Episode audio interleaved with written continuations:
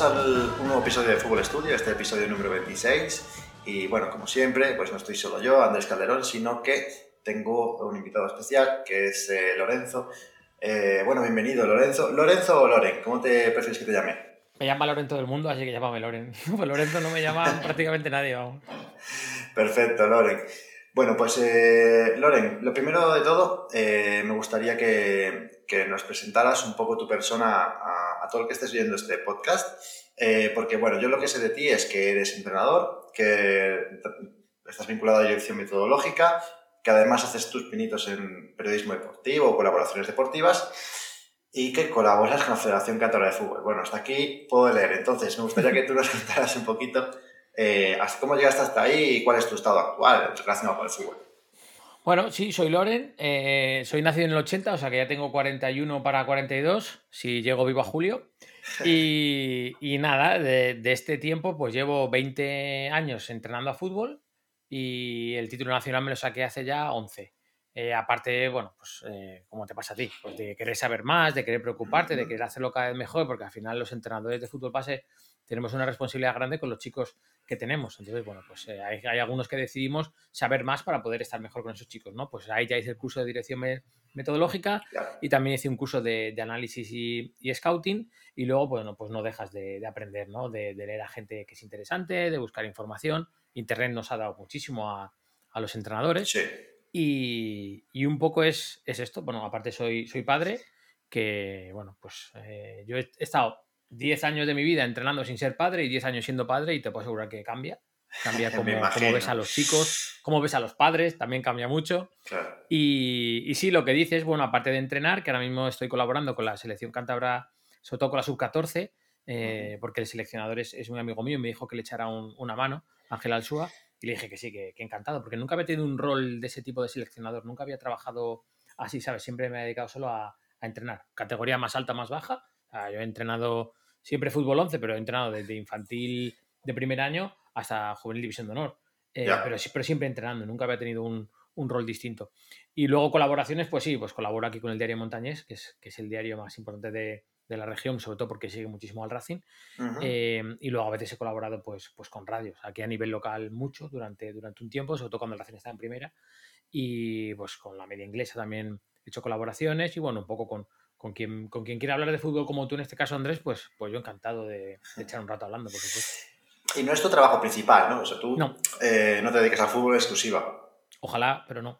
No, yo, yo soy ingeniero agrónomo. Eh, bueno, me faltan dos asignaturas y el proyecto para acabar la carrera, pero como ya sabía que no iba a serlo, pues eh, sabía que el desempeño que iba a hacer lo podía hacer con lo que ya había adquirido hasta el momento.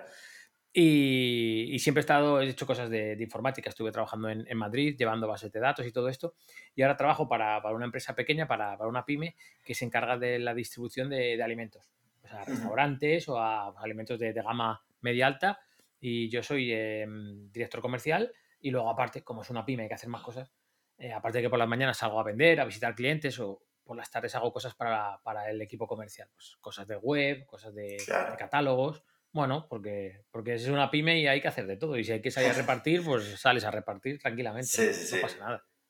¿Y cómo ser, eh, claro, a nivel entrenador de fútbol y tus aspiraciones deportivas, ¿en algún momento tuviste ese, ese punto en el que decías, yo me voy a dedicar a esto al 100%, yo esto, a ver si llego hasta, hasta, cuándo, hasta dónde llego? Claro, cuando yo me vengo aquí a, a Cantabria y saco el título nacional, eh, yo venía de, de, estar en la Unión Deportiva Santa Marta, no sé si te suena. Me suena, sí. Es sí. una cantera muy importante, es la, es, bueno, ahora Unionista lo está haciendo muy bien, pues la cantera más importante de Salamanca y una de las más importantes de, de Castilla y León. Tiene un convenio uh -huh. con el Real Madrid, lo tuvo con el Atlético de Madrid en su día.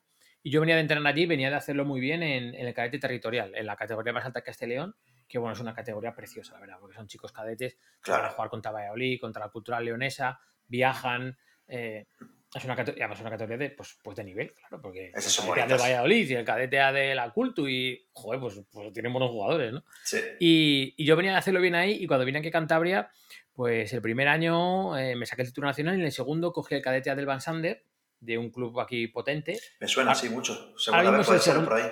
Sí, ahora mismo es el segundo club de Cantabria. De aquellas uh -huh. no lo era, era el Atlético Perines, por así decir, la gimnástica estaba fuerte, pero de aquellas el Van Sander estaba empezando a emerger, es de Santander, eh, capital.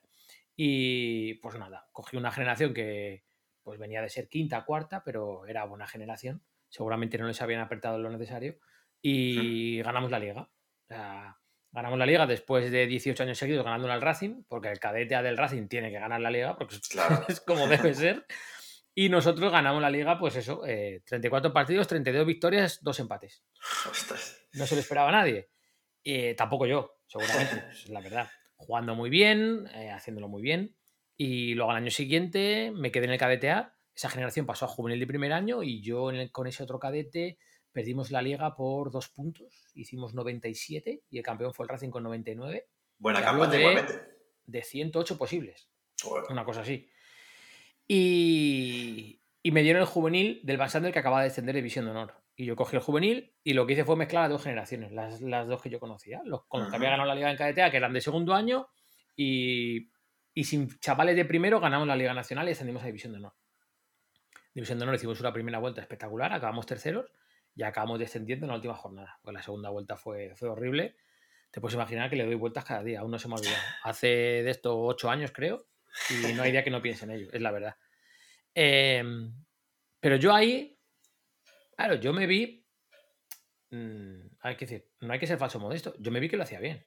O sea, yo había cogido una generación de un equipo que no, no eran campeones de nada y les hice campeones. Y de esos chicos ahora, pues eh, Dani Raba, Juan en Granada en primera división. Y cuando yo le cogí, Dani casi no jugaba. Ojo, no es que yo le enseñara nada. que la gente no se equivoque, cada vez yo no, no, perdona, yo le puse y le di confianza para que hiciera cosas que él tenía dentro. O va a enseñar yo a un jugador de primera división a hacer cosas. Él, ya era, ya tenía ese talento, ¿sabes?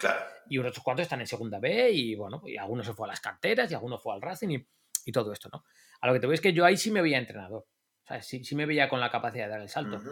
Ocurre que por el camino tienes un hijo, por el camino tienes otro, y eh, te llega un punto en el que estás en un momento de tu carrera en el que ya llevas años entrenando a buen nivel, en el que te has hecho un nombre aquí en Cantabria, en el que puedes intentar mandar currículums fuera, preguntar, hacer cosas, y, yo, pues no, ¿sabes? Porque, pues, por suerte, con mi trabajo, con el de mi mujer aquí en Cantabria, vivimos muy bien.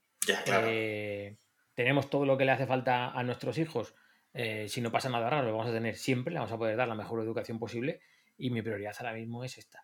Eh, a mí alguna vez me han llamado de fuera o me han propuesto hacer esto o una escuela en no sé dónde o nosotros cuando el boom del 2010-2012 el fútbol español, seguro que tú conoces a gente que tuvo la opción de salirse fuera o que incluso un montón de fuera, porque el entrenador español está muy bien valorado y más los que nos gustaba y éramos partidarios de ese modelo de juego que nos hizo famosos a todos los entrenadores y a los jugadores españoles, ¿no? Ese juego de posición, ese juego combinativo, ese juego de, de buscar la calidad del jugador más que el físico y yo lo practicaba, mis equipos lo, practicaban. Y, claro que tuve opciones, pero te, paras, ¿sabes? Yo, yo, ¿eh? Yo me paré. Yo tengo un montón de amigos que se han ido fuera y yo se lo digo.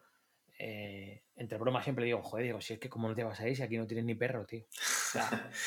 Un chaval, de 26 años, título nacional, te ofrecen irte, hostia, macho, vete, vive, disfruta, conoce mundo, eh, haz contactos con gente, eh, vive de entrenar, ¿sabes? Para mí poder estar 24 horas pensando en fútbol, para mí es un sueño. Pero yo no lo he podido hacer. no lo he podido hacer. Tampoco lo he querido, pero es que llega un punto en el que estas cosas, teniendo familia, wow, es muy, muy difícil. Entonces yo ahora estoy en un punto en el que yo ahora mismo eh, sé que no me voy a mover de Cantabria. O sea, yo solo me muevo de Cantabria si me viene una oferta que me puedo llevar a la familia. Claro. Pero claro, y no es fácil, eso sí que no es fácil. No, no es fácil, no. A mí nadie me va a venir a buscar para llevarme a ningún lado porque, porque no soy nadie. Es decir, yo puedo intentar buscarlo, pero es complejo. Y cuando eres tú el que buscas, tal, y yo tengo un currículum para que venga a, buscar un equipo y me diga, Loren, vente aquí, que tu familia va a estar fenomenal y tú vas a trabajar de esto. Las cosas no se dan. Entonces yo ahora soy consciente que me voy a quedar aquí, yo sigo vinculado al fútbol, sigo intentando aprender, sigo intentando mejorar, pues para que el día que mis hijos pasen de mí, como lo digo yo, o sea, cuando no me necesiten, pues ahí ya veremos qué vida tenemos mi mujer y yo, y a lo mejor a lo mejor sí. Yo, mi idea es no quedarme obsoleto respecto al, a dos cosas. A la manera que se hacen las cosas, que van cambiando en el fútbol, sobre todo estos últimos años, mm. y al trato que hay que tener con los jóvenes. Para mí me parece primordial no quedarte 10 años sin tratar con gente joven, porque si vas a querer entrenar, vas a volver a tratar con ellos. Y yo, por ejemplo, veo que pues, la manera en que mi hijo me comunica conmigo, con sus amigos, no tiene nada que ver a cuando yo tenía su, su edad. Y me imagino que de aquí a 10 años seguramente ni siquiera tenga nada que ver con cómo lo hacen ahora. Un poco mi, posición es esa. Ahora mismo, ¿qué, estás entrenando? ¿Qué, categorías? Ahora mismo es eh, entrenamos una vez a la semana. Ahora ya está, como el territorial de España viene la última semana de abril, el masculino, el femenino es dos o tres semanas antes. entrenamos una semana y otra partido amistoso. Y es eh, selección cántabra sub 14. Pero yo, yo soy, yo les estoy ayudando, ¿eh? yo soy el segundo entrenador. Vale, Voy a ver partidos, hacemos informes, miramos chicos y, todo esto. Bueno, pero muy interesante. Al final también ese punto de vista, pues, disfrutas mucho de ver fútbol, me imagino. ¿Cuánto fútbol ves a la semana? Hay semanas y semanas. Em, de la parte de la selección, eh, el fin de semana, bueno, pues, pues depende, ¿no? Porque al final tenemos familia. Este fin de semana pasado, por ejemplo, pues tenía casa rural con los amigos, pues no he visto ninguno. Pero hay fines de semana que a lo mejor te coincide ver tres, cuatro. Bueno, son infantiles. En Santander tenemos la suerte que eh, la mayoría de los fines de semana aquí puedes ver a casi todos los equipos y si no a la semana siguiente, porque de las, de las ligas te puedes imaginar que sí, hay, hay equipos de, de la periferia, pero todos pasan por Santander. Claro. A lo mejor de la liga infantil, ahora he hecho dos grupos, pero de la liga infantil la mitad serán de Santander. Y encima los campos de Santander están juntitos porque es, porque es una ciudad pequeña. O sea que no te hace falta mucho ir, ir fuera, ¿no? Y luego de Televisa, bueno, del Racing le veo siempre, claro, porque como hago el análisis táctico para, la, para el diario Montañés, el del Racing lo tengo que ver seguro. Intento ver alguno más de primera ref. Em, esto de fútbol es una maravilla porque puedes ver partidos de primera ref en diferido. durante la semana tengo rato y digo, pues voy a ver al Depor, voy a ver al Rayo Majadahonda, voy a... Cosas de estas, ¿no? Y luego del, fútbol de la tele, del fútbol menos fútbol, del más alejado de nosotros, por así decir, de esos, pues, pues depende. Si, si, hay algún equipo que en un momento dado me, llama la atención y me gusta ver, pues por ejemplo, estas últimas semanas, pues sí que estoy viendo al Barça de, de Xavi, porque creo que, Para el cambio que está pegando es, grande, claro, claro. Eh, me gusta ver al Inter de Milán, no me digas por qué, soy muy del Inter de Milán. Yo creo que es el único equipo con el que sufro un poco si, si pierde. Tampoco me llevo mal rato, ¿eh? Tampoco me llevo mal rato, pero, pero vaya. Sí, sí lo sigo más que a los demás. Y veo mucha Premier porque tengo cogida la costumbre de cuando la media inglesa. en la media inglesa habíamos un montón de Premier. Y ahora veo un poco menos, pero sí hay equipos que, me llaman la atención. Por ejemplo, me gusta mucho Conte y cuando puedo, pues, pues voy al Tottenham. O cosas así, ¿sabes? Pero bueno, tampoco.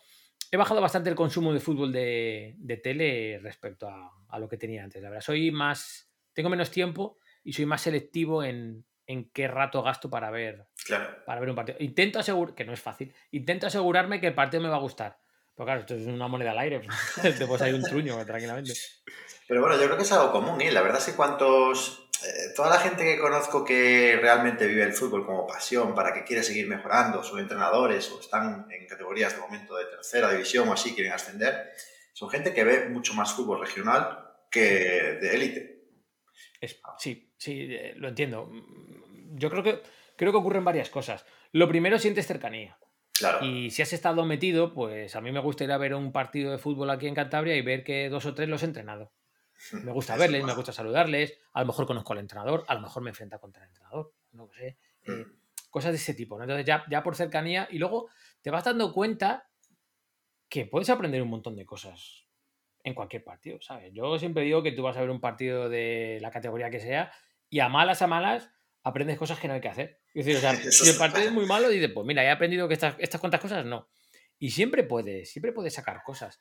Eh, porque al final, las medidas, el 11 para 11 y las ideas de juego son similares. Otra cosa es la calidad del que, del, que la hace, pero si tú tienes esa capacidad, pues por experiencia sobre todo, de ver las intenciones de los entrenadores, y si ya conoces un poco los equipos, tanto uno como el otro, pues puedes incluso llegar a hacerte un poco una composición de estos suelen hacer esto, pero hoy, hoy están haciendo esto. Y como conoces un poco al otro equipo, dices, ah, espérate, hoy están haciendo esto porque saben que a estos otros les pasa esto otro. Y sacas, sacas seguramente más conclusiones que, ver un partido de, primera, por ejemplo. Claro, cuando lo ves así, con ese ojo, ojo clínico, esa lupa, em, ¿solo lo ves o ¿Tienes alguna libretilla al lado? ¿Apuntas algo? ¿Haces cortes? Esta es la pregunta del, millón, porque mira, yo desde que hice el curso de análisis táctico, lo hice con, con, con José Manuel Trueba, eh, Cali, que le conocen, que fue analista de Atlético de Madrid muchísimos años. Desde Quique Sánchez Flores hasta un montón de años con el Cholo, luego se fue un año creo que al Elche, volvió con el Cholo y después ya se fue de segundo entrenador con, con Bolo a... ¿Con Bolo es? Que está en la Ponferradina, sí, ¿verdad? Sí. Se fue segundo entrenador y ascendieron. Y luego ya se vino a, a Cantabria. Y nos dio un curso de análisis táctico. Claro, te da un curso de análisis táctico un analista top. Un analista que ha sido campeón de Europa League, que ha sido finalista de Champions y que ha sido campeón de Liga. y nos enseñó un montón de cosas. Y a mí Cali, además se lo he dicho a él muchas veces, o sea que lo puedo decir aquí tranquilamente, eh, porque luego tuve la suerte de coincidir en el Racing con él. Eh, se metió en el, en el departamento de, de, metodología el año pasado. Yo le he dicho que él me cambió la, la, la manera de, de, ver el fútbol. Yo no veo los partidos igual desde que le veo a él y desde que estuve con él en el curso. Y lo que me ocurre, ahora ya no, pero me pasó durante mucho tiempo que si no veía un partido estando completamente atento a los detalles, me parecía que estaba perdiendo el tiempo. Ya. Y me parecía que no me interesaba ver el partido y que para verlo sin estar atento era mejor no verlo. ¿Sabes? Era como que yo en mi cabeza me hice la composición de Loren, esto lo estás viendo en modo espectador. Y para verlo en modo espectador, estate a otra cosa. ¿Sabes? O sea, no pierdas el tiempo. Ya, entonces, solo me, solo me ponía a verlo anotando cosas. Lo que tú dices. Papel, tal. O si alguna vez no tenía, me ponía notas de voz en el, en el móvil y luego iba haciendo. Pero ocurre que ver un partido así es muy cansado.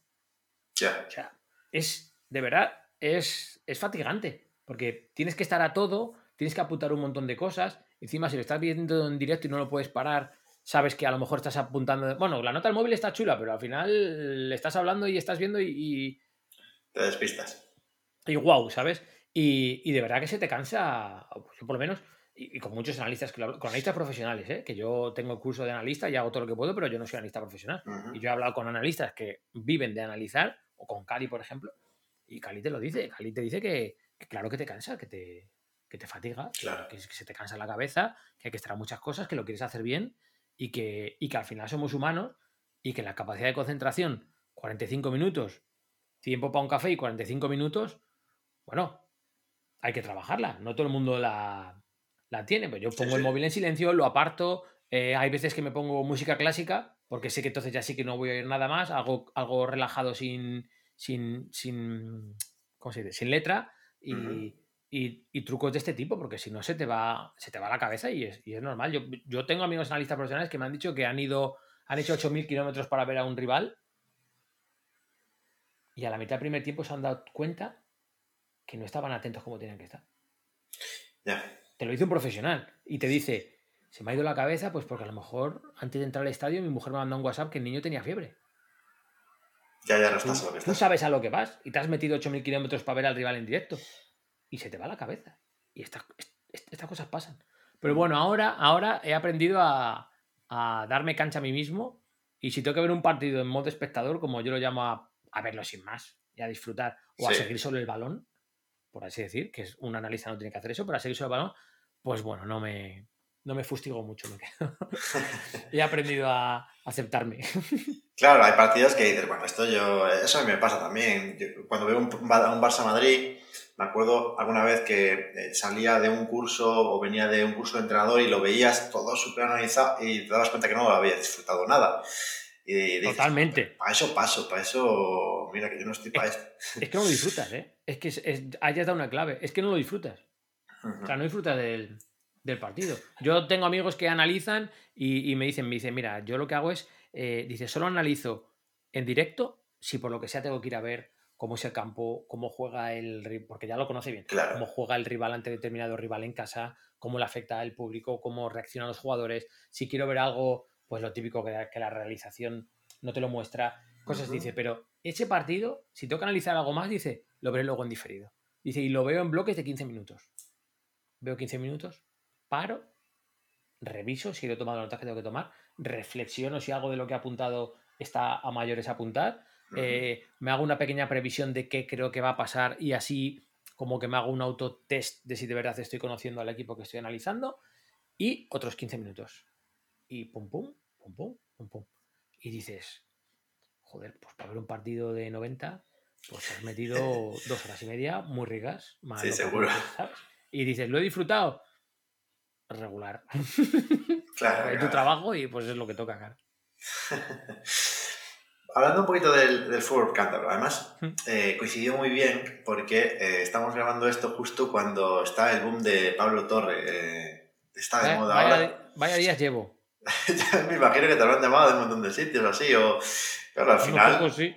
cualquier especialista del fútbol cántabro. bueno, lo, vamos a la pregunta del millón, así lo sacamos rápido, que es, ¿tan bueno es? A ver, esto tendríamos que decir que es bueno, ¿vale? Pero eh, sin entrar en demasiados detalles, que sí, Pablo es muy bueno. Es muy bueno porque hace muchas cosas muy bien y en el último año no ha parado de incorporar cosas a su juego. Y esto te quiere decir que el chico eh, en el fútbol hay pocas certezas, ¿no? Pero te dan muchas opciones, Claro. te dan muchas ganas de pensar que al chico está todavía lejos de su techo. ¿Eh? Se veía venir, o sea, antes de. Tú, supongo que lo. ¿Cuándo fue la primera vez que viste Pablo Torre? O el nombre de Pablo Torre por ahí. Yo le vi en la primera vez en cadetes. Eh. Pablo está en, en el club de al lado de su casa, en el club de en el Marina Sport, que es de Soto de la Marina, un pueblo que está muy cerca de Santander, es casi limítrofe, por así decirlo. Que, que esta. compite en División de Honor también y por Tiene ahí. división ¿no? de honor. Tiene división de honor, sí, sí. Y e- ese división de honor está. em, se hace de cargo, entre comillas, el Racing de él. El entrenador Ah. está puesto por el Racing. Es que compite, compite en Galicia, pues en sección norte. Es el grupo 1, sí, Sí. es Asturias, nosotros y, y Galicia. y se van a salvar tranquilamente. Y el año pasado se salvaron también muy bien. Y bueno, es que han llegado a un convenio con el Racing y, está muy bien, porque las instalaciones del Marina están muy bien, muy bien. Y está cerca de Santander, o sea, no tienes problema en chicos decirles, oye, mira, División de Honor tal.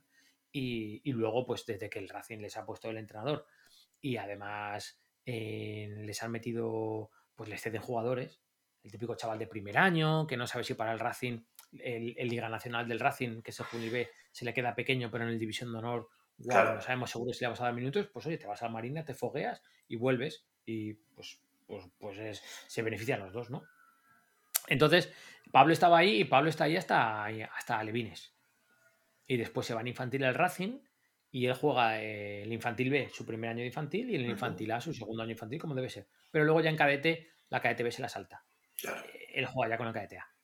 Y la cadete A directamente luego juega Liga Nacional y ya acaba jugando algún partido con el División de Honor cuando es cadete de segundo año.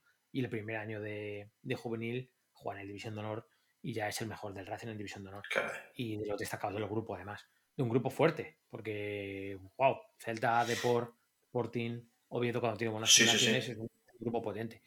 Y luego ya el segundo, su segundo año de, de- juvenil empieza en el, en el Divi, pero hace pretemporada con el primer equipo y ya pues eh, primer equipo. Y el filial, nada. Yo Hmm. te hablo de memoria, no sé si el filial lo ha pisado, pero si lo ha pisado ha sido testimonial. O sea, ya era primer equipo el año pasado. Y este año es su tercer año de juvenil y ya pues, pues ya vemos dónde está, ¿no? Si se le veía venir, sí, sí, sí, claro que se le veía venir. Es el típico. Pero bueno, como habrás visto tú, miles, es el típico chico que tú le ves de pequeño y dices, este es muy bueno, Ya. y si no le pasa nada raro, este va a llegar. Claro, ¿qué cosas raras le pueden pasar a un chico que es muy bueno? Pues a lo mejor nos hemos equivocado y no era para tanto, Mm. porque, porque puede ser, ¿no? Que fuera muy bueno por el físico, no es el caso de Pablo, porque Pablo ahora mismo es muy bueno sin un gran físico, o que lesiones o el entorno le, le casquen, ¿no? Claro. Pablo con las lesiones ha tenido suerte, seguro que ha trabajado muchísimo para ello, para, para tener esa suerte, y su entorno es el ideal para, para un futbolista. Eh, padre, entra- eh, jugador profesional, eh, padre, un pedazo de entrenador como Loco Don Pino, porque Esteban Torres es un entrenador espectacular, y, y una cabeza bien amueblada porque su familia es una familia sencilla. Claro. Tú a Esteban le ves todos los días eh, desde pequeño viendo el partido del niño.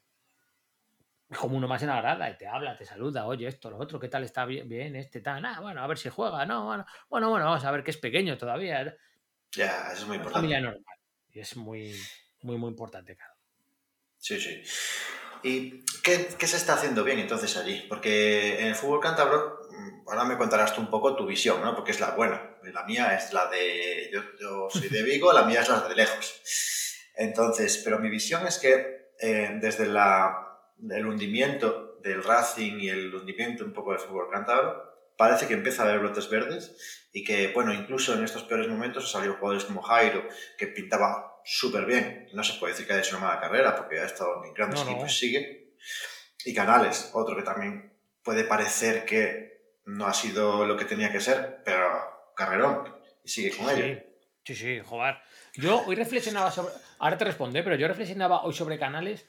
Eh, pensando cómo, cómo, la edad me ha dado. Como llevo tantos días hablando de Pablo y todo el mundo pregunta a dónde va a llegar, cómo va a ser, si le viene bien el Barça o no, y yo respondo con, toda la prudencia que puedo, pero porque es una prudencia que me ha dado la edad. Porque cuando lo de Canales aquí, cuando Canales estalla, yo colaboraba en Onda Cero y, y, todas estas cosas, ¿no? Y, la gente te preguntaba, y yo ahora me di cuenta, claro, de esto hará como 10 años a lo mejor, o más. Canales tiene ahora 29. Sí, sí, sí. Y esto era con 17, a lo mejor hace Fichaje de Canales por el Madrid. A lo mejor hace 12 años, ¿no? Bueno. Yo me acuerdo que la gente pues te pregunta, ¿no? Y yo me acuerdo que de aquellas eh, respondía, respondía como si fuera el padre. ¿Sabes? O sea, yo, yo respondía con la verdad absoluta en la mano. Y yo no me escondo decirlo. Yo decía, no, no, Canales no tiene que ir a Madrid, Canales tiene que irse a la Premier. Me acuerdo que sonaba que lo quería Wenger mucho para el Arsenal. Sí. Y yo decía, digo, no, digo, a Canales le interesa irse a un equipo que juegue donde le den lo que a él le hace falta. Y para mí el Arsenal de Wenger es el mejor para esto. Y yo creo que tal. Y yo creo que, oye, que se va al Madrid me parece muy bien. Pero yo creo que se equivoca. Hmm. Porque yo creo que Mourinho no va a contar con él. Porque a Mourinho este tipo de jugadores no le gusta. Porque Mourinho con los jóvenes es muy raro que tal, tal, tal. Y yo hablaba con, te lo juro, o sea, yo ahora, ahora me acuerdo y me asusto de mí mismo. Decir, tú cómo eras tan listo, cómo es que tú lo sabías todo de aquella, ¿sabes? Y entonces, ahora lo pienso y digo, podríamos decir que yo tenía razón. Sí, sí. Pero claro, pero yo veo la carrera que tiene Canales y veo dónde está ahora y digo, joder, es que lo que hay que decir es que Canales acertó. Porque vamos a ver, ¿podría haber sido más? Yo no lo sé lo que podría haber sido.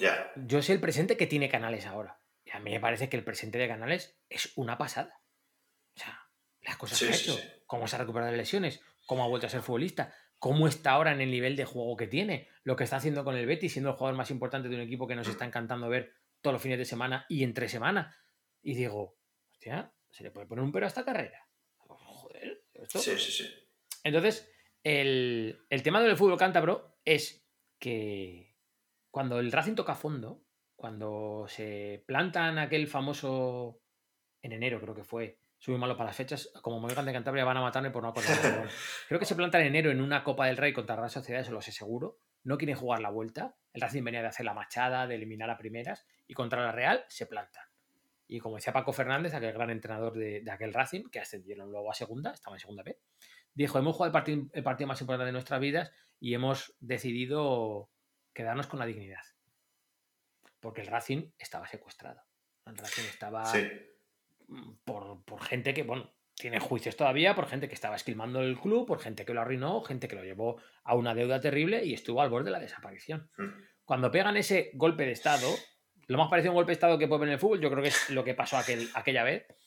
Entró una nueva directiva, eh, se cambió todo, se intentó que los futbolistas ex-racinguistas formaran parte del club. Bueno, se intentó hacer de, otra manera. No es exactamente como está ahora, pero ahí se germinó algo. Y se dieron cuenta que el Racing llevaba muchos años con la cantera estropeada. O sea, la cantera estaba dejada de la mano de Dios. No la llevaba que la tenía que llevar y no se estaba llevando bien. De aquel equipo que te digo que nosotros ganamos la liga, lo primero, como le ganamos, a aquella generación del Racing era era buena. Al final quedaron dos puntos por detrás de nosotros. Solo perdieron un partido el nuestro. El resto no. Hicieron en KDTA más de 200 goles. Era una muy buena generación. Pero, como no Como, como perdieron, echaron al entrenador, y era un gran entrenador, y se cepillaron a 8 o 9 jugadores. Ya. Claro, era KDTA encima, pasaban a juvenil, dijeron, esta generación es una mierda, eh, subimos a cuatro buenos a la Liga Nacional y este año Liga Nacional sigue con chavales de, segundo año. Bueno, de aquella generación nuestra que le ganamos a aquella liga, nos llaman a un jugador. A uno. Joder. Y nosotros teníamos convenio. Y nos llamaron a uno. Y no era el mejor.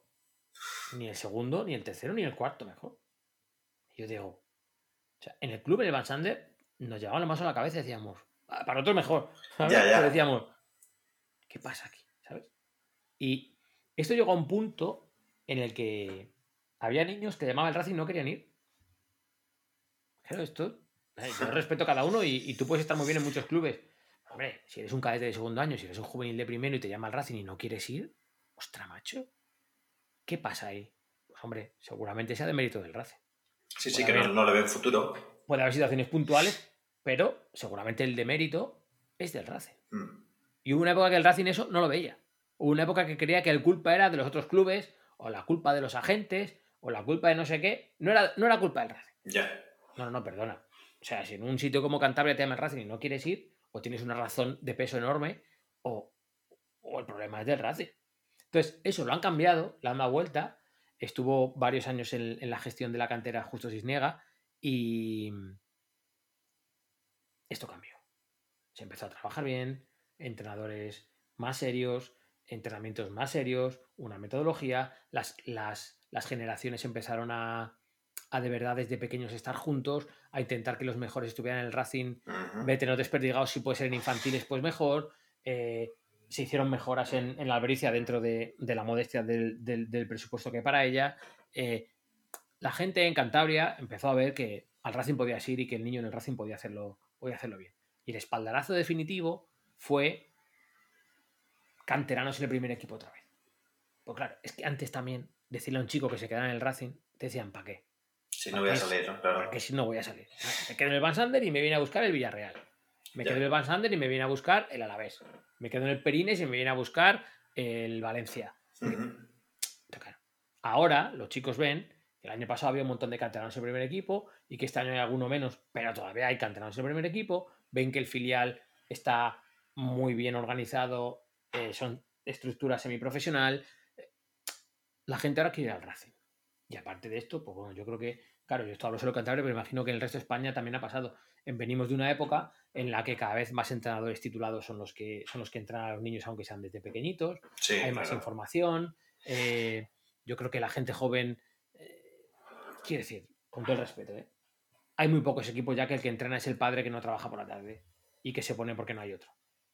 Mm, Sí, cada vez, cada vez menos, ¿eh? Cada vez es. menos. Cuidado, hay que agradecer a esos padres, menos a los que son un poco borregos, pero hay que agradecer a esos padres que si no tienen nada más que hacer por la tarde, eh, entrenen al equipo del niño o de cerca del niño, porque si no esos niños a lo mejor no tenían, ¿no? Pero nos entendemos lo que quiero decir, ¿no? Que, que los niños vienen mejor entrenados desde, desde pequeñitos. Y, y, a- y aquí en Cantabria hace falta que al Racing le vaya bien para que la base, para que la base vaya bien. Claro, hay un montón de futbolistas cantabros que están por ahí fuera que no pasa por el Racing, pero Paulino de la Fuente, que se está saliendo en el Málaga, Ujú. aunque el Málaga no esté muy bien, Paulino es cántaro. Lo que pasa es que Paulino no pasa por el Racing. Paulino en, en cadete de primer año, de segundo año, perdón, se lo llevó el Inter de Milán. Estuvo allí tres años. Luego estuvo en el Atlético de Madrid, en el Alavés y ahora está en el Málaga. Eh, cedió en el Logroñés un año. Dani Raba, Dani Raba acaba su etapa juvenil en el Van Sander hasta tercer año y luego se lo lleva al Villarreal. Y bueno, ha debutado bueno, en el primer equipo, eh, Europa League, goles y ahora está en el Granada. Eh, y así hay unos cuantos, ¿sabes? Chicos que están ahora por salir. Pues la Madrid ahora mismo no sé dónde está, pero la Madrid es un medio centro terrible. Adrián Corral, que está en la. En la. en el Atlético de Madrid B y sube a entrenar con el primer equipo regularmente. Álvaro Santamaría, que está en el Atlético de Madrid, extremo derecho. Eh, qué sé yo, es que hay muchos cántabros que al no haber pasado por el Racing o no salir de ahí parece que se pierden, pero hay, sí, sí, pero aquí hay una cantera tremenda. Claro, claro, es que es, es sorprendente la- lo pequeñito que es Santander, eh, Cantabria, para la cantidad de futbolistas buenos que salen para nivel, para mí todo lo que sea de segunda vez para arriba o ahora la segunda vez para arriba es buen nivel. Al final, claro que sí. luego ya es cuestiones de suerte y bueno, que estás en el momento adecuado donde tienes que estar, pero ya llegar hasta ahí ya está muy, muy bien. Y Aquí- tiene mucho.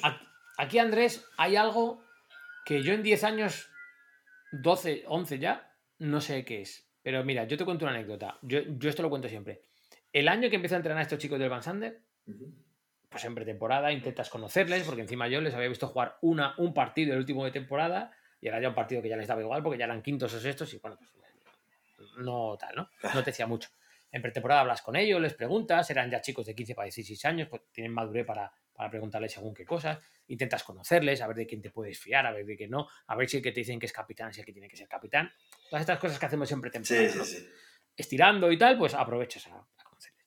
Y yo me acuerdo que hablando con ellos un día, eh, ¿y, y de dónde eres? Ah, pues soy de, soy de Salamanca y vivo en Salamanca, pero también en Santa Marta y, y tal. Ah, de Salamanca, eso está cerca de Valladolid, no sé qué dice. El Valladolid suele venir al, en verano a, a los torneos de, de la escuela municipal. Aquí la escuela municipal tiene un torneo que tiene, tiene fama, suelen venir buenos equipos en verano, ¿no? Claro, yo, en un montón de años entrenando en Salamanca, no había ganado Valladolid nunca. Ni un partido. ni un partido. Me habían pasado por encima, me habían ganado en el último minuto, había fallado penaltis en el último minuto en torneos. Por lo que sea, yo a Valladolid no lo había ganado nunca. Nunca.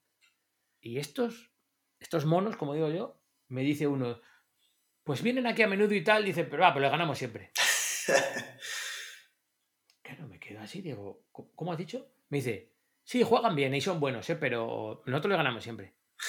Y yo digo, ¿gané siempre a Valladolid? Y me dice, sí.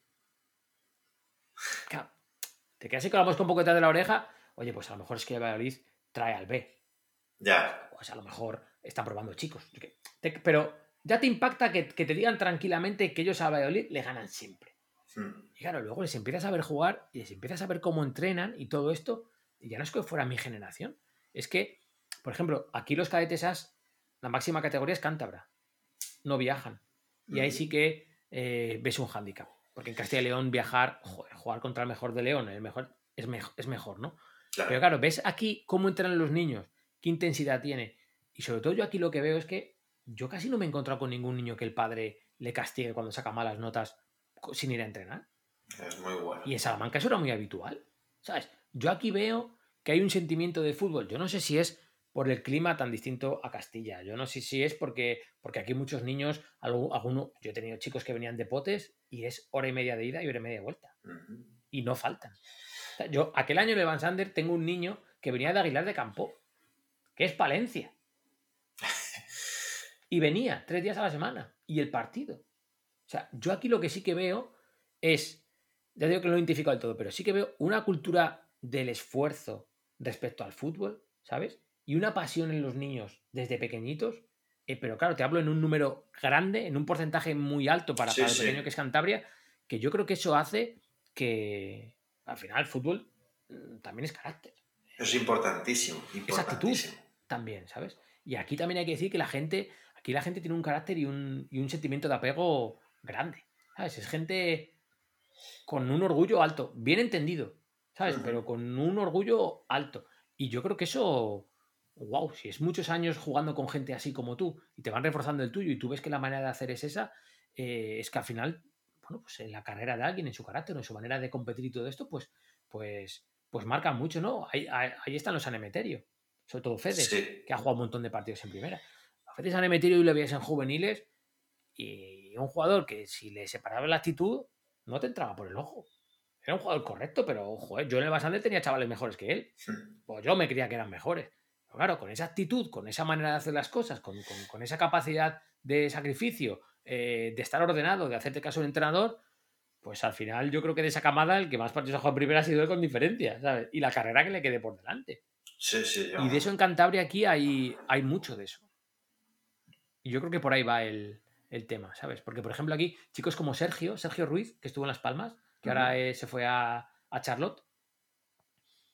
Sergio Ruiz es un jugador que no pasa por el Racing hasta que no le fichan para el filial. Y ya le fichan en su segundo año de senior. Él estuvo jugando en tercera en un equipo aquí en el Atlético de Albericia, un equipo pequeñito y, y le ficha el, el Racing para el filial porque hace un buen año en tercera. Que diríamos, pues ya con 20 para 21 fichar a un jugador. Ya, ficha un juvenil, ¿no? Es como que, claro, es como que ya, ¿qué te pasa, no? Pues al año siguiente, primer equipo, capitán, no me acuerdo cuánto pagaron por él, a Las Palmas, en segunda y ahora a la MLS. Y claro, aquí también eso al Racing, a los que mandaban entonces, le abrió un poco la cabeza de decir, ¿cuántos chicos como Sergio hay en Cantabria? Claro, eso es buenísimo. ¿Cuántos chicos con esas cualidades hay en Cantabria? Porque, hombre, Canales, me cago en 10. Si es que ni aunque lo quieras torcer, Canales va a ser futbolista. O sea, Sí, es puro Canales tiene que talento. cogerle, claro, Canales tiene que cogerle un entrenador que le haga odiar el fútbol para que no juegue. Mm. Que- y, y Pablo Torre, lo mismo. Pero alguien como Sergio, alguien como Fede, ¿cuántos hay aquí?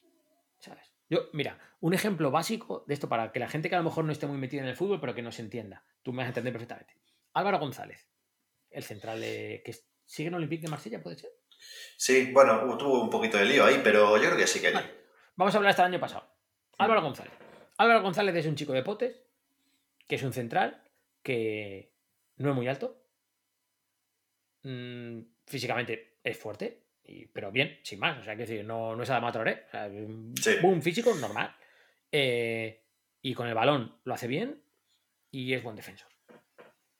Álvaro González, cuando está en el Racing B, es un central del Racing B sin más. Es decir, Álvaro no es Piqué, no es nada del otro mundo. era un central. Pero Álvaro le sube al primer equipo. Y de lo que era un central normal del B, es un central normal del primer equipo. Pero ya es jugador del primer equipo. Ya y, y el tío sube el nivel. O sea, el tío es capaz de hacer su trabajo aseado del B, lo hace en el primer equipo. Y se va al Zaragoza. Y con más dificultades que en el Racing, saca el trabajo adelante también. O sea, sube otro nivel. Y se va al español. Y da el nivel. Y se va al Villarreal y juega Europa. Coño. Y Álvaro sigue siendo igual de aseado. Igual. El tío sigue subiendo el nivel. Y se va a Francia, juega Champions y le nombra mejor defensor de la Liga Francesa y dices, hostia, ¿de dónde ha salido? Pues hombre, Álvaro lo que ha hecho ha sido que durante toda su vida ha sido capaz de ir subiendo el nivel de las cosas que hacía y ha ido superando escalones y ha ido mejorando a sí mismo. Pero yo lo que digo es, ¿cuántos centrales con las características que tenía Álvaro cuando estaba en el Racing B, cuántos hay en Cantabria? Claro, es que muchas veces pasa esto de que eh, tú ves, vas a ver un jugador y dices, ah, sí, bueno, no tiene mala pinta, pero tampoco es nada especial y está en una categoría menor. Seguro que si lo subo a una categoría ya no da el nivel. Eso pasa. que sí pasa. Pasa un montón. Y después lo que tú dices, pues igual si lo coges y lo metes en la categoría, pues es lo mismo, pero en esa categoría. Ya has subido una y te está dando el mismo rendimiento. Claro, es, a ver, es, eso es el chascarrillo siempre, ¿no? De, del mérito no es ver a Messi, el mérito, el mérito es ver a Busquets, ¿no? Sí, claro. Porque tú a Messi vas a verle y mi padre no le gusta el fútbol ni sabe nada, pero mi padre ve a Messi y dice, coño, el bueno es el que no se la quita. Claro, claro, claro, Aquí el mérito es el que vio a Busquets en tercera y dijo, este tío va a ser un pepino en primera hmm. durante un montón de años.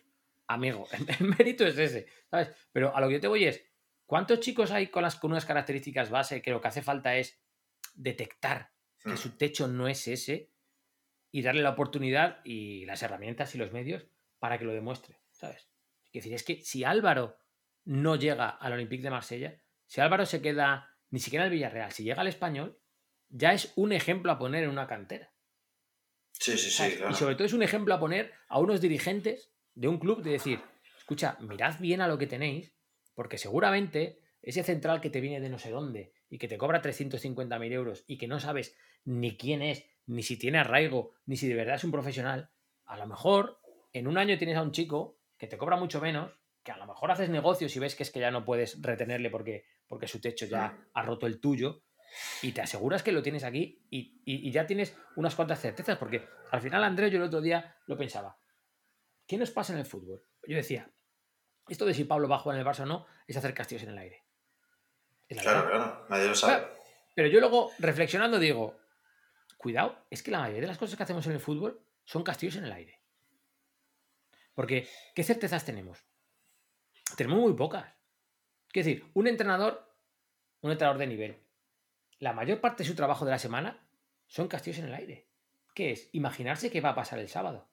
¿Sabes? Como le digo ya a los chicos, es intentar saberse las preguntas del examen, intentar chivárselas a los chicos para decirle, estudiaos solo estas, que estas son las que caen.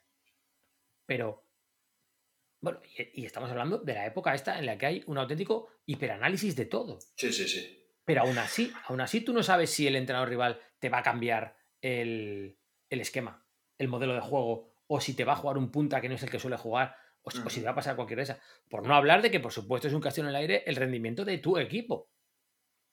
Pero te lo lleva un director deportivo. Un director deportivo cuando se reúne con el entrenador y al final decide a quién va a fichar y a quién no, ¿qué está haciendo? Está haciendo castillos en el aire. No, tiene certeza. no sabe si el jugador que va a traer va a encajar en el modelo de juego. ¿Por qué nos encanta la, estadística avanzada? Porque nos da una sensación de tener certezas. Pero no las tenemos. ¿Sabes?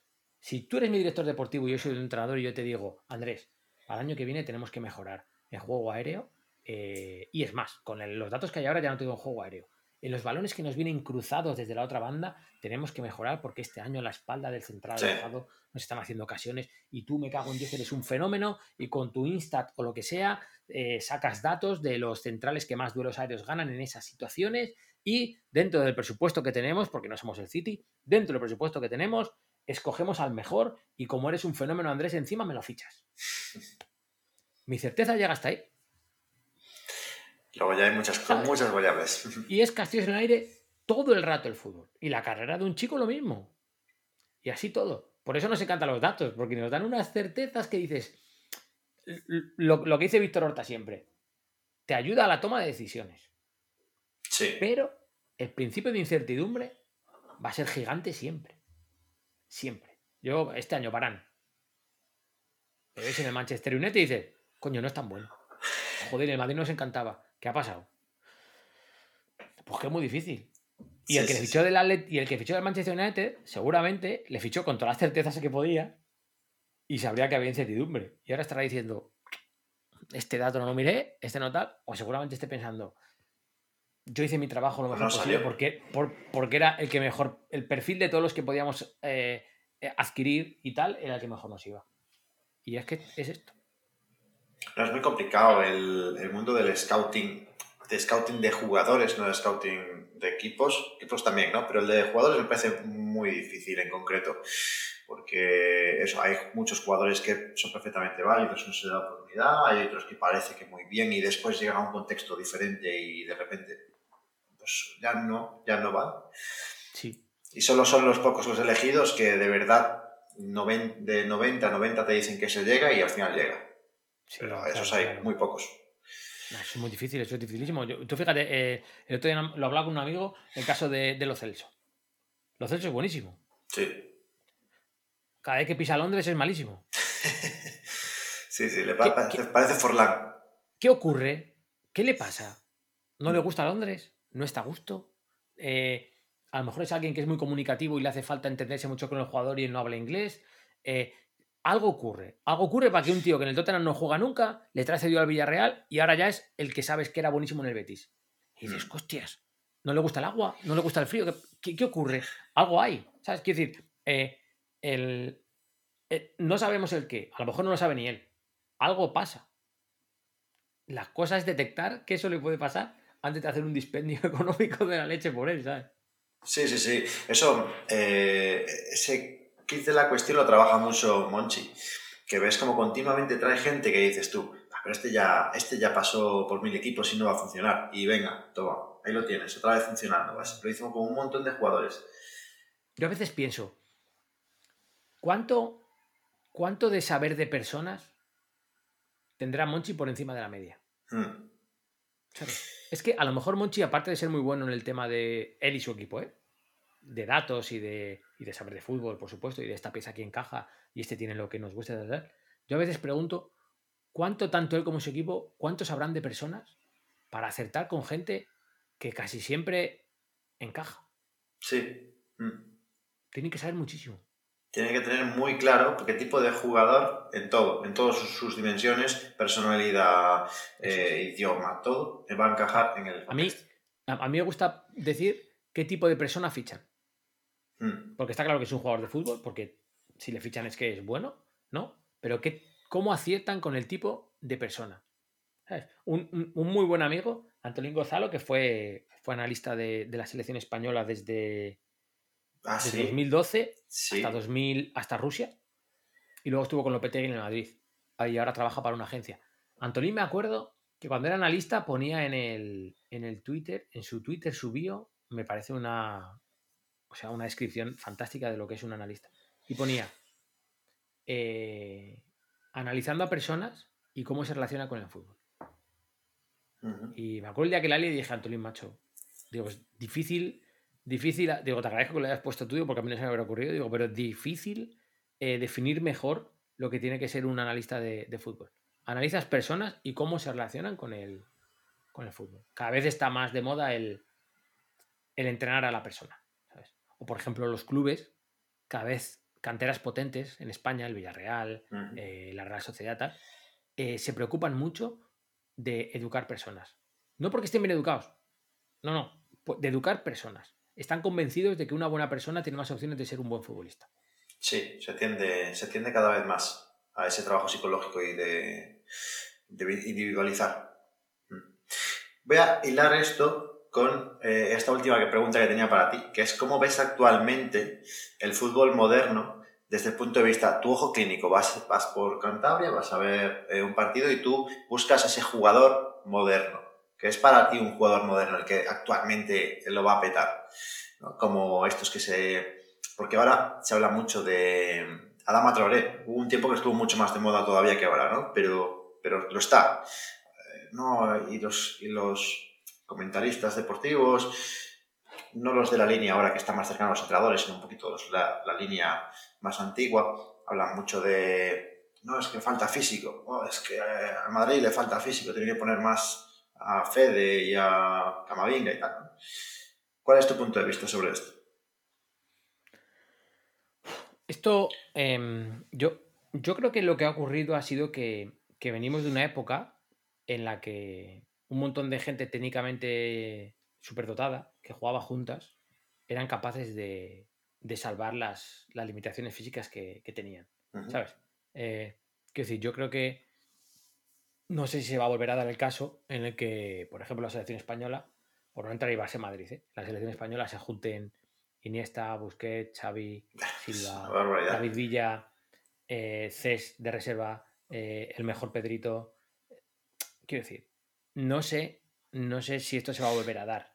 Lo que está claro es que esa selección, ese, o ese modelo de juego, si quieres la Alemania de 2014, eh, ese tipo de juego fue como una prueba a los demás a decir, mira, hemos ganado una Eurocopa, un Mundial y una Eurocopa, y, el Barcelona ha dominado Europa, además, de una manera apabullante.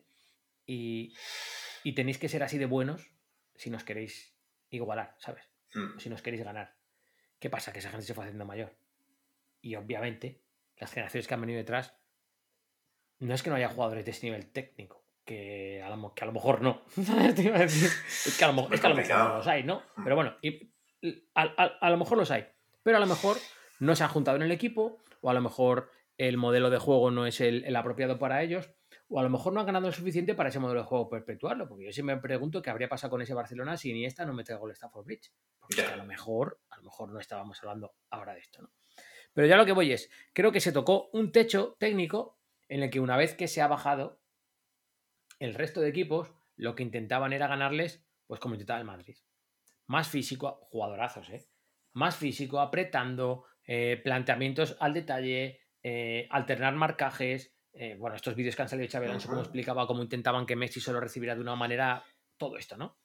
Y lo que ocurre es que ahora, por detrás, se venía gestando pues clubes como en Alemania o como el Leipzig y todo esto. Yo me acuerdo siempre una entrevista cuando el Leipzig empezaba a ser, a ser algo en primera división alemana, hablando el director deportivo y decía que ellos, en sus academias por todo el mundo, buscaban a chicos de un nivel técnico aceptable, pero de unas características físicas muy, muy marcadas. Un atleta. Eso es. Ellos decían que, fíjate que en España, cuando veces habrás oído tú el, a mí dame al bueno, que el físico ya se lo doy yo. Ya. Tú eres probador físico.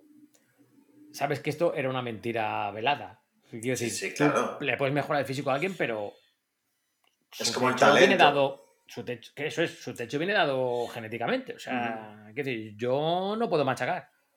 Es imposible que yo machaque un, un, aro, ¿no? Pedri no va a ser a Dama Traoré nunca. Ni aunque tú me entrenes, ¿sabes? Aunque tú me dices, no, Loren, tú tranquilo, que yo desde pequeño, vale, no eres muy alto, pero escucha, tienes buen en inferior y lo vamos a trabajar y con técnica de salto y tal, yo no voy a machacar. Entonces, ellos le dieron la vuelta y dijeron, dame una buena base física, hombre, y saber jugar, ¿no? Que yo soy capaz de enseñarles el resto. Y empezaron a salir esos jugadores que hoy día pues andan por ahí, alguno que ya estaba. Werner, todos estos, ¿no? Que te voy a contar a ti de, lo que ha cambiado el fútbol en los últimos años, de la preparación física, de, sobre todo me llama la atención la cantidad de, esfuerzos de nivel top que pueden hacer repetidos en un partido. Sí, eso, eso ahora se puede medir. Y está claro que ahora siempre dices, bueno, es que antes no se medía. Bueno, no se medía, pero nos acordamos. Y joder, jugadores como Haaland ha habido los justos. No, el ritmo era diferente. Si es que seguramente tampoco lo sabía porque no hacía falta. Pero el caso es que ahora, el ritmo que te exigen ahora los, los equipos es un ritmo brutal.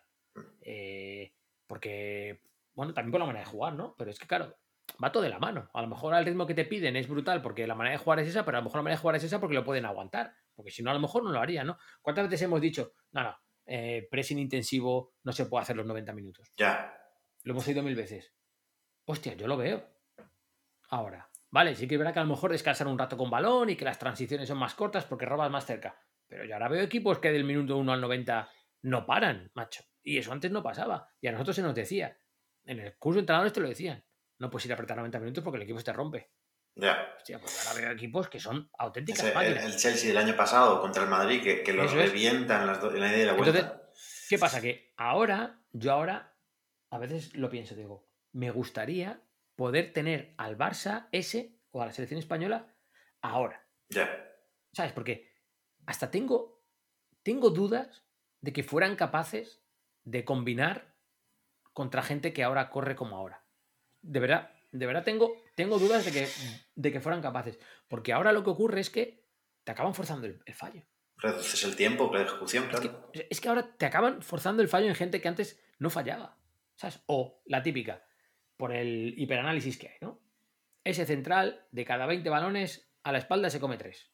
Ujú. ¿Cuántos desmarques podemos echar a la espalda? 20, se va a comer 3. No, no, pero es que Haaland le echa 60. Pues a lo mejor se come 9. ¿De esos cuántos va a meter Haaland? Pues no lo sé. A lo mejor mete 2. Porque Sí, sí. Haaland de cada 9 que tiene, enchufa 2. Y dices, vale, no es una ciencia tan exacta y no es matemática de este tipo. Pero hay mucho de eso. Es decir, si yo sé que tú en balones cruzados, diagonales, te las comes de vez en cuando, y yo te puedo forzar a que ese vez en cuando sea un montón de veces, a lo mejor tienes el día de tu vida. Pero lo más normal es que te las comas. Sí, si yo claro. tengo un punta que te lo puedo hacer 60 veces, pues te voy a intentar que te lo hagas 60 veces. Y escucha, si veo que no puede y en el minuto 70 te puedo meter a otro que te lo haga otras 30 en ese rato, aunque lo funda, te las hago y te gano el partido y te he metido a la espalda 70 balones. Y tú te los has comido porque no te da para más, porque tu nivel es ese. Y como ahora tenemos esa capacidad de análisis de forzar el fallo a ese nivel de detalle, por eso vemos esos partidos hiper preparados. ¿Sabes? Vemos esos partidos que dices, tía, tío, si es que están intentando todo el rato esa puta acción. ¿Sabes? También porque tienen jugadores para hacerlo, ¿no? Sí, lo han visto. El año pasado el Barça, que andaba muy pelado de todo. ¿Cuántas veces la de Messi al segundo palo? había Con? Jordi Alba. ¿Cuántas veces? Y la gente se lo sabía y te lo siguen haciendo. Pues eso se prepara también defensivamente. ¿no? Y, y fíjate si lo prepararían y lo siguen haciendo. Pues si te funciona, lo haces, porque el fútbol, entre comillas, a- quitando el que tiene el talento, ¿no? Se ha vuelto un poco en hacer jugaditas, en hacer la jugada que a mí me, la que a mí me va bien. Porque hemos llegado a ese nivel de, de análisis, ¿no? Sí, Entonces sí. yo creo que el fútbol está yendo un poco, está, para mi gusto, está un poco retrocediendo hacia tener que ser un atleta de primer nivel para, para poder destacar. A mí me gustó, disfruté mucho de esa época, claro, como entrenador de fútbol base, disfruté mucho de esa época en la que en una captación solo te fijabas en si el niño era buenísimo o no, porque todos sabemos que ha habido años oscuros, como me gusta a mí decir, en los que a los niños se les miraba la altura. Sí, sí, sí. Claro, ni, ni tanto ni tampoco, lógicamente. Cuenta Silva, que Y, bueno, Madrid, lo sigue habiendo un poco, ¿eh? que ve- ves equipos de fútbol base que van a torneos importantes y hacen la trampilla. No, no, Villarreal y estos no les pasa, ¿no? Pero hay canteras que todavía hacen que llevan, van al brunete o así y se llevan a los grandotes para ver si ganan. Y esos desaparecen. Esos a- Claro. llegan cadetes y desaparecen. Claro, claro, no, es que es así, es que, claro, pero lo que pasa es que eh, es lo que te digo, que lo de Silva, que el Madrid le rechaza por bajito. Mm. Joder, pero es que eso, a ver, si se pone ejemplo porque luego Silva llegó a ser lo que llegó a ser, ¿no? Pero es que eso le ha pasado a Silva y le ha pasado a muchísimo. Sí, sí. ¿Cuántos jugadores habrán quedado por el camino siendo buenísimos? Entonces yo, aquella época la cogí haciendo captaciones y nosotros jugábamos con unos cuantos chicos bien bajitos, pero que jugaban muy bien al fútbol. Y yo decía, digo, joder, esto está viniendo muy bien. Digo, porque hay un montón de niños a los que no se les habría dado ni la oportunidad en un club más o menos decente Sí, sí. solo por bajito y porque es que este no va a llegar. Pero ahora me parece, me parece que estamos retrocediendo un poco. También estamos retrocediendo un poco porque, entre comillas, se puede, ¿no? Mm, Tú no sé qué edad tienes. Tú eres más joven que yo, pero, Pero tú habrás visto. Del 88, 33. Vale, tú lo mejor yo. Tú, pero tú todavía has visto a chicos que por ser altos estaban descoordinados. Sí, sí. Y ahora no. No, no, no, no, no, tiene nada que ver Peter Crouch con, con Haaland. El ejemplo, mira, claro, ¿ves? Tú, tú, lo pones mejor que yo. El ejemplo perfecto. Es que antes un chico de 1,90 era un desgarbado, siempre. Bueno, tuvisteis ahí en Cantabria eh, Eso es, que era bueno, pero, pero no era el tío más coordinado del mundo. Claro, yo me acuerdo que contaba Caparrós las palizas que se metía Fernando Llorente por las tardes para ganar coordinación, para poder intentar moverse como alguien no tan grande. Es que eran tanques. auténticas mm. palizas por la tarde. Pero es que ahora los chicos con 1,90 son súper coordinados. Sí. Se trabaja más de base. claro, claro que se trabaja más. Pero si, pero si yo, yo ahora veo a los niños y a los niños pequeñitos en los benjamines, les hacen escaleras para calentar. Mm. De estas del suelo, de coordinación y tal. Y digo, qué maravilla. Digo, si es que esto, claro, esto se tenía que hacer desde los años 60. Pero no, no se hacía. Vueltas al campo y un rondito y a jugar. Si hacían escaleras eran de las otras, de las de subir y bajar, las de la grada, que dices, no, esas no las hagas. Sí, sí. Las otras, las de coordinar, ¿sabes? Y a los niños lo que tú dices, te llega un cadete que te mide un 80 y dices, coño, central. Y dices, no, no, es media punta, que es buenísimo, mira. Y dices, hostia, cómo se mueve, macho, es verdad, qué elasticidad, qué agilidad, qué pasada. Entonces creo que también estamos un poco apoyados en que ahora puedes tener un poco todo el equipo muy físico haciendo muchas cosas bien. A lo mejor el Bayern de Múnich que pasa por encima del Barça. Sí. Era un equipo técnicamente muy bueno, muy bueno, y físicamente era una cosa fuera de, lo común. Entonces, yo creo que haciendo la media, decir, vale, no tengo un equipo top técnicamente, pero me lo compensa, o incluso para lo que hay ahora, o a lo que puedo aspirar, me lo mejora con este físico, en el cual al rival lo voy a acosar de tal manera que incluso aunque sea un poco mejor que yo, porque aquel Barça seguramente por talento y por calidad era mejor que ellos. Sí. claro, ya lo vimos. Era imposible que aguantara el ritmo a esa gente. Entonces dicen, vale, Mere es muy bueno, pero es que a lo mejor en el minuto 40 y en el 67 te tengo tan asfixiado que te va a dar igual. Ser bueno porque no vas a atinar, mm. porque vas a estar cansado, porque vas a tener acumulado, porque ya no tienes oxígeno, porque vas a pensar, bueno, lo que sabemos todo que pasa cuando estás cansado, ¿no? Decides peor, ejecutas peor, decides más tarde, ejecutas más tarde. Un jugador muy bueno, cansado, puede ser un matado.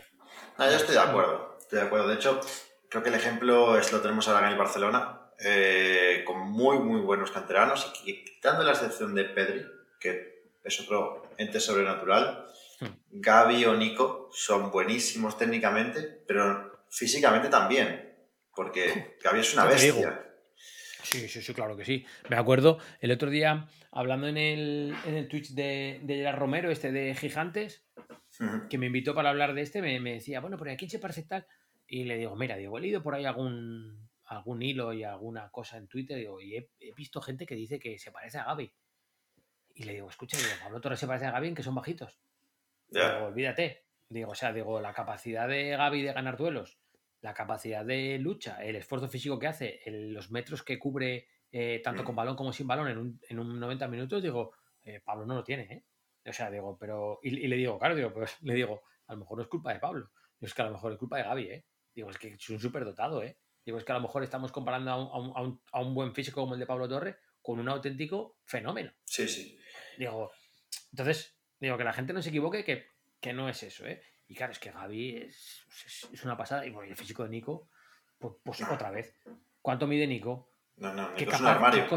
Claro, ¿qué cosas es capaz de hacer con ese cuerpo y con mm. ese peso? Es que encima Nico está fuerte, ¿eh? Pero el, pero el tío se maneja espectacular, ¿sabes? Entonces, pues, pues, pues eso, que, puedes, lo que tú dices, esos canteranos, fíjate cómo vienen, cómo vienen trabajados. Vienen tremendo. Mismo el chico este que ha jugado cuando no había otro, este Jude Sí, también. Físicamente era un portento. Seguramente no fuera tan fino como estos, pero jugar por físico, por físico. Araujo, también, Araujo, es un niño todavía. ¿Cuántos tiene? ¿20, 21? Una cosa así. Más de 21 seguro que no. Y, lleva ya dos años a primer nivel. Y bueno, tú lo sabes mejor que yo. Si es que ese chico, su plenitud física, está lejos todavía. Aún le quedan años para tenerla. Y ahora mismo ya le ves y dices, si este chico se cuida, si no tiene lesiones, cuando tenga 25, 26, que calculo yo que es más o menos ahora cuando la plenitud física la tiene, ¿no? ¿Qué físico va a tener? Va a ser imparable. Sí, sí, totalmente de acuerdo. Bueno, Lorenzo, madre mía, nos hemos aquí echado... ¿eh? Te, he dicho, te, engancho 35-40 minutos. No te preocupes, no, no, pasa absolutamente nada, no hay problema. Bueno, yo creo que ha estado súper bien, creo que le va a encantar a, cualquiera que, esté escuchando. Eh, te doy de nuevo las gracias por acercarte aquí. A los gracias a ti por invitarme. Hemos pasado aquí un rato hablando de fútbol buenísimo, no fastidies, vamos, yo encantado. a mí me ha encantado.